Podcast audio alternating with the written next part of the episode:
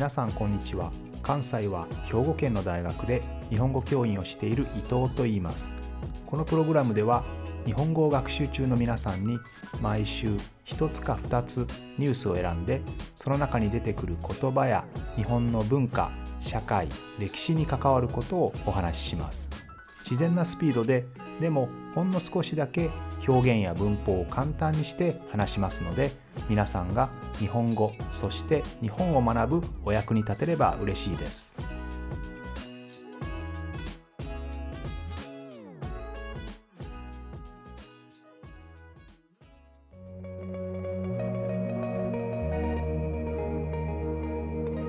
最近は大きな事故の話題が2つ入ってきましたね。一つは台湾の列車の脱線事故です。工事現場に置いてあった工事車両ですね。工事のための車がサイドブレーキをかけ忘れたかサイドブレーキが故障していたのかそこは分かりませんが、え車が落ちてしまって、ね、少しずつこう後ろにね下がってしまって、え、走ってきた電車に衝突ぶつかってしまって車が脱線してしまったんですね。線路から外れてしまって、え多くの方が亡くなったり、え怪我をしたりしました。それからもう一つはですねスエズ運河。運河というのは、えー、物を運んだりする船が通る、ね、そういう交通の、えー、物流のための、えー、川ですね。人工的に作られた川のことを運河というふうに言いますが、えスエズ運河皆さんどこにあるか分かりますよね、えアジアとヨーロッパを結ぶ、え海上交通の海の交通の非常に大事なところ要衝と言いますが非常に大事なところですね、えエジプトにあります、えそのスエズ運河ですね、え地中海と紅海赤い海ですね。紅海を結ぶ、えそのスエズ運河で大きな船がコンテナですね。物を運ぶための船が座礁してしまって動けなくなってしまう。それによってそのスエズ運河が通れなくなるというそういう事故が起こりましたね。スエズ運河っていうのは大変面白いですよね。大きな世界地図で見てみるとわかると思うんですがスエズ運河ってね通るのに1日ぐらいかかるんですよね。長い時間ゆっくりゆっくり通っていくんですけどそこで狭いんですよね。船が2台ぐらいしか通れない。まあその船は非常に大きいですけどね。大きなコンテナ船ですけどもそれを1日かけてずっと進んでいくわけなんですが、えー、そんなに時間がかかるのと思うかもしれませんがもしそのスエズ運河を通らなければアフリカ大陸をぐるっと回ってヨーロッパまで行くんですよね。例えばアジアから来たらね。アジアから来たら、えー、アフリカ大陸をぐるっと回っていくよりは1日かけて1日や2日かけてスエズ運河を通った方がはるかに早いわけですよね。えー、こういうのはあの大きな地図で見るとどれだけスエズ運河が大事かということが分かりますね。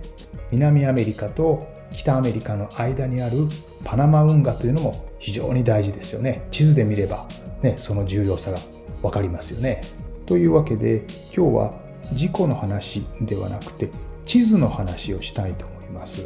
えー、地図で見るとその場所がどれだけ大事か分かるというね、えー、今回のスエズ運河の事故から、え地図の話をちょっとしてみたいと思います。えー、さて日本の地図といえばですね日本人はすぐに思い浮かべる人の名前があります。それは伊能忠敬という人ですね。この人は日本で初めて日本の全てをですね近代的なきちんとした地図にした人です、えー、大日本宴会予知全図というんですけれどもまあ、大きな地図を作ったんですね。初めて正確な近代的な地図を作った人です、えー、伊能忠敬が作ったので伊能図と呼ばれたりもします。この人はなかなか面白い人でですね。えっと伊能さんという名前なんですが伊能家に婿養子として入った人なんですね、えー、参考までに、えー、日本というのはですね、えー、明治時代ぐらいまでは例えば自分の家族に子供が生まれないと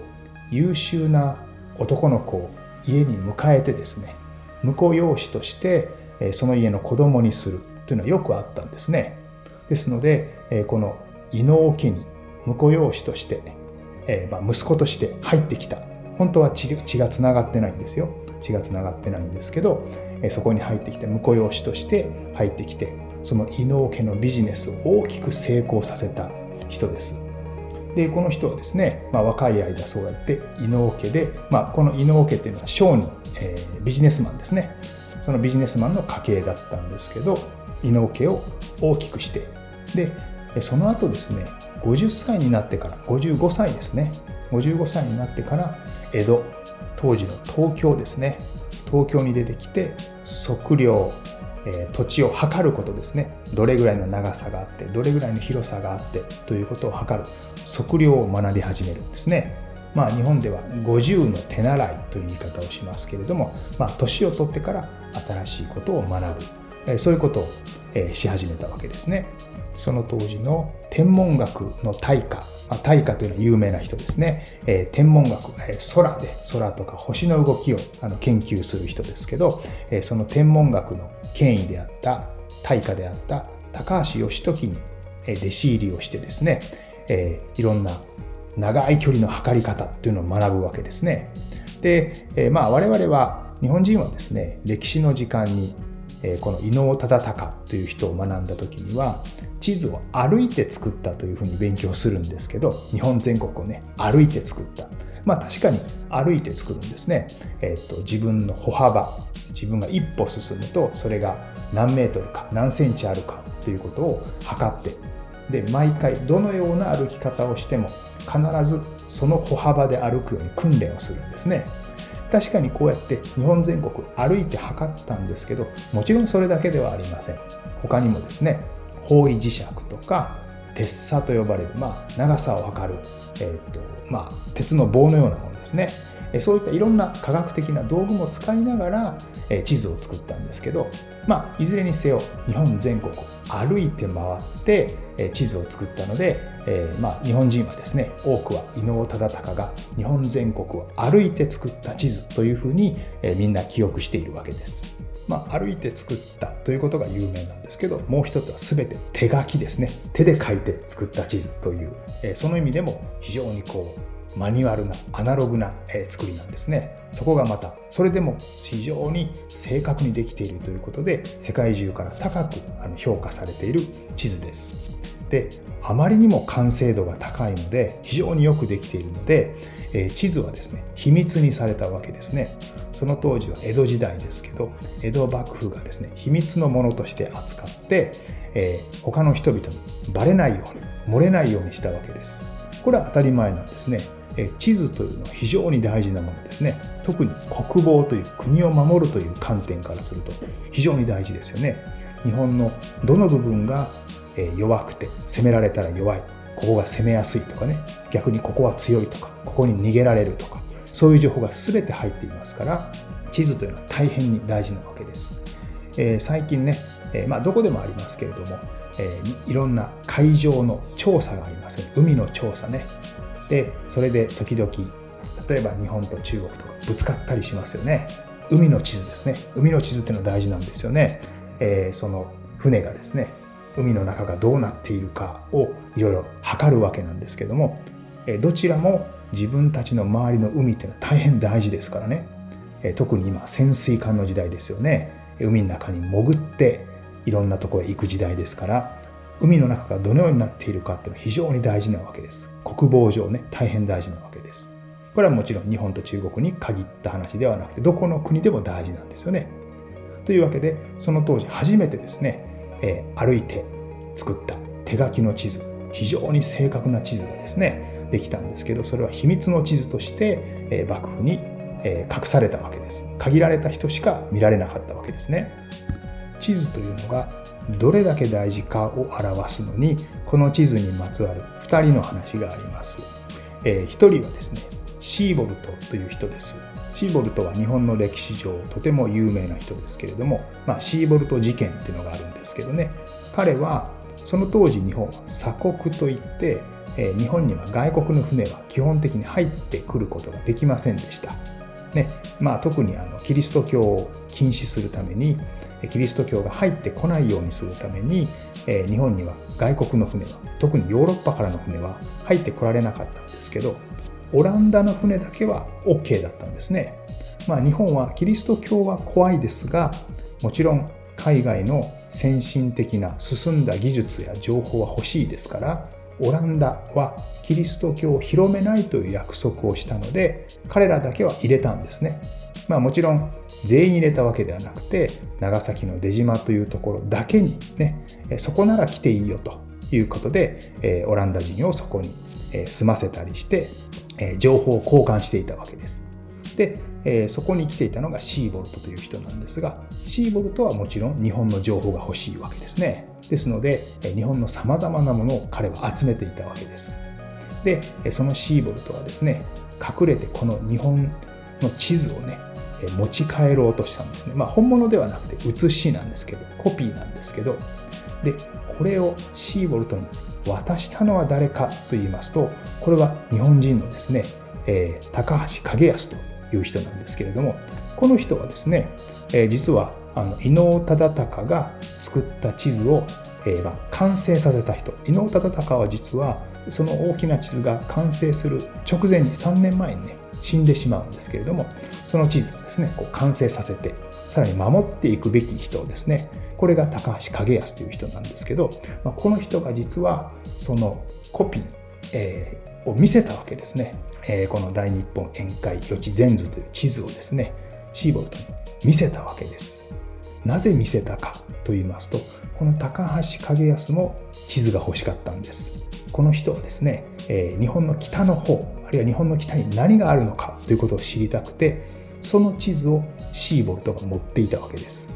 ですのでそれと交換をする形でこちらは日本の地図を渡すから日本の北の方の地図が欲しいということでですねえお互いがこう秘密に、え情報を交換するという、えこういうことを行ったわけですね。まあ、これが後々バレてしまって、え高橋景康というのは、え、まあ、死罪ですね最終的にはこう牢屋の中で死んでしまうわけですけれどもで、えシーボルトも日本に二度と入ってこられない国外追放になったわけですね。はいえー、ということになります。まあ、これぐらいあの地図というのは非常に大事な情報なわけです。大事な情報なんですけどみんなが欲しがる情報なんですね。はい、でこの実はシーボルトというのは、えー、自分が地図のコピーを持っているということがそろそろバレそうだと、えー、いうことを実は察知して気づいてですね、えー、日本の幕府の捜査が入る直前に、えー、移してですねそれをコピー小さいコピーを作って、えー、それを持ち出したというふうに言われています。それが実はアメリカに渡ってアメリカのペリーがですね、えー、まあ日本の明治維新を起こさせた人物ですけれども日本に開国を迫り日本に、えー、貿易をしなさいと港を開きなさいというふうに言ってきたペリーですね。ペリーにその地図が渡ってそれで彼が日本にやってきたというふうに言われています。それぐらい地図というのは大変大事なものなんですね。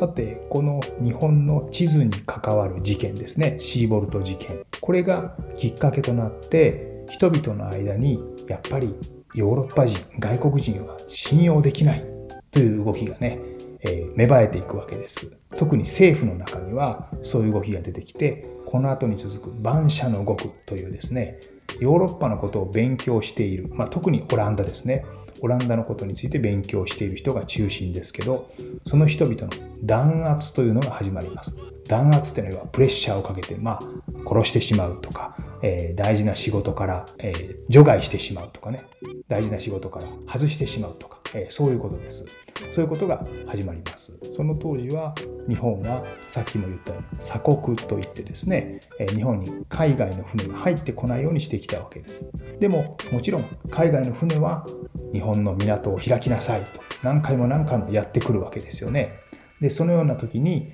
え外国の船がやってきた時に、えどうしたかと言いますとその当時日本は外国船打ち払い令外国船打ち払い令というのを出していたわけです。えこれはつまり外国の船がやってきたら打ち払ってしまう。まあ殺してしまうということですね。えー、大砲で弾を撃って、ね、日本に入らせないという、やってきた船を破壊してしまうという、えそういう命令が出ていたわけですね。で、このことに対して当然オランダのことやヨーロッパのことを勉強している学者の人々は強く反対するわけです。そんなことをして危ないと。彼らの方が科学的にも技術的にも進んでいるんですから危ないと、えー、そういう比例なことはしてはいけないというね、えー、そういう反対意見も起こるわけです。こういう反対意見を言った人を弾圧して、ね、えー、殺してしまったり、ね、牢屋に入れたり、大事な仕事から外したり、えー、そういうことが起こったのが、えー、晩社の獄というふうな事件ですね。さっきのシーボルト事件というのはですね、この外国人に対する不信感ですね、えー、彼らに対する敵意とか不信感を非常に強く喚起してしまうことになったわけですね。えー、やっぱり日本の地図を持ち出そうとして何か秘密の危ないことをやっているなというそういう意識が人々の中にある特に政府の中にですねそういう意識ができてで晩社の獄という、えー、外国人のことを勉強している人々日本を開国して開こうとしている人々そういう考え方を持っている人を弾圧するという流れにつながるわけです。でところでこれを誰がやろうとしているかというと実は漢学者なんですね。漢学者というのはまあ言えば中国のことを勉強している人々です。いいですか？わかりますか？中国のことを勉強している人々はヨーロッパの学問がたくさん入ってくると自分たちが役に立たなくなっちゃいますよね。ということは漢学者としてはヨーロッパのことを勉強している人が嫌いなわけです。逆にヨーロッパのことを勉強している人々は自分たちの方が先端のことをやっているんだから例えば政治の世界で政府の中で大事な地位につこうと思ったら俺たちの方がたくさん先進なことを知ってるんだから漢学者よりも我々洋学者の方を採用しなさいと、えそういう権力争いが起こるわけですね。でですのでその晩社の獄とかシーボルト事件というのはですねその背景には漢学者と洋学者の対立というものがあったわけです。たった1枚の地図なんですけれども、まあ、そこにはですね様々な権力争いというのがあの関係してくるんですよね。面白いですよね。えー、今日の少し冒頭でお話をしたスエズ運河の話もあのスエズ運河というのはですねさまざまな国の利権ですね、えー、いろんな儲けとか利権が絡んだ場所ですよね。これについてはまた今度お話ししたいと思います。日本も実は大きく関わってますね。プログラムでは日本語を学習中の皆さんに毎週ニュースを選んでその中に出てくる言葉や日本の文化社会歴史に関わることをお話しします。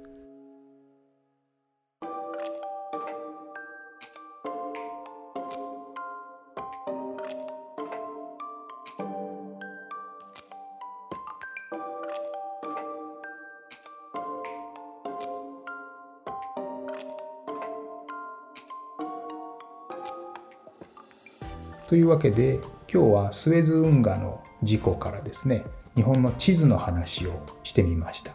で、えっとまあ、今ね日本では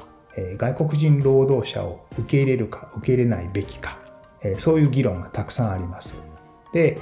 あるいは世界中でもそうですよね。移民の人々を受け入れるべきか受け入れるべきではないか。外国人もっと入ってきてほしい。いや外国人はストップするべきだ。ね。そのような意見があります。でもね結局さっきの地図の話と同じなんですけど晩社の国と同じなんですけど結局それを主張している人は誰かということですね。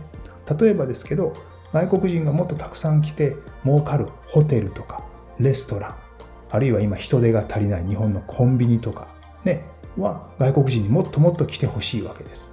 でも例えば京都に住んでいてえこれは観光あ観光郊外と呼ばれたりするんですけどもともと京都に住んでる人は観光客がたくさん来すぎて、え街が汚れたりすると。あるいは、え外国人に仕事を取られそうだな。自分たちが今してる仕事が、え外国人に取られてしまいそう。奪われてしまいそう。と思う人は国を開かない方がいいっていうふうに言うんですよね。ですので結局ねそういう意見っていうのは自分たちがどの立場にあるかっていうのが大事なんですよね。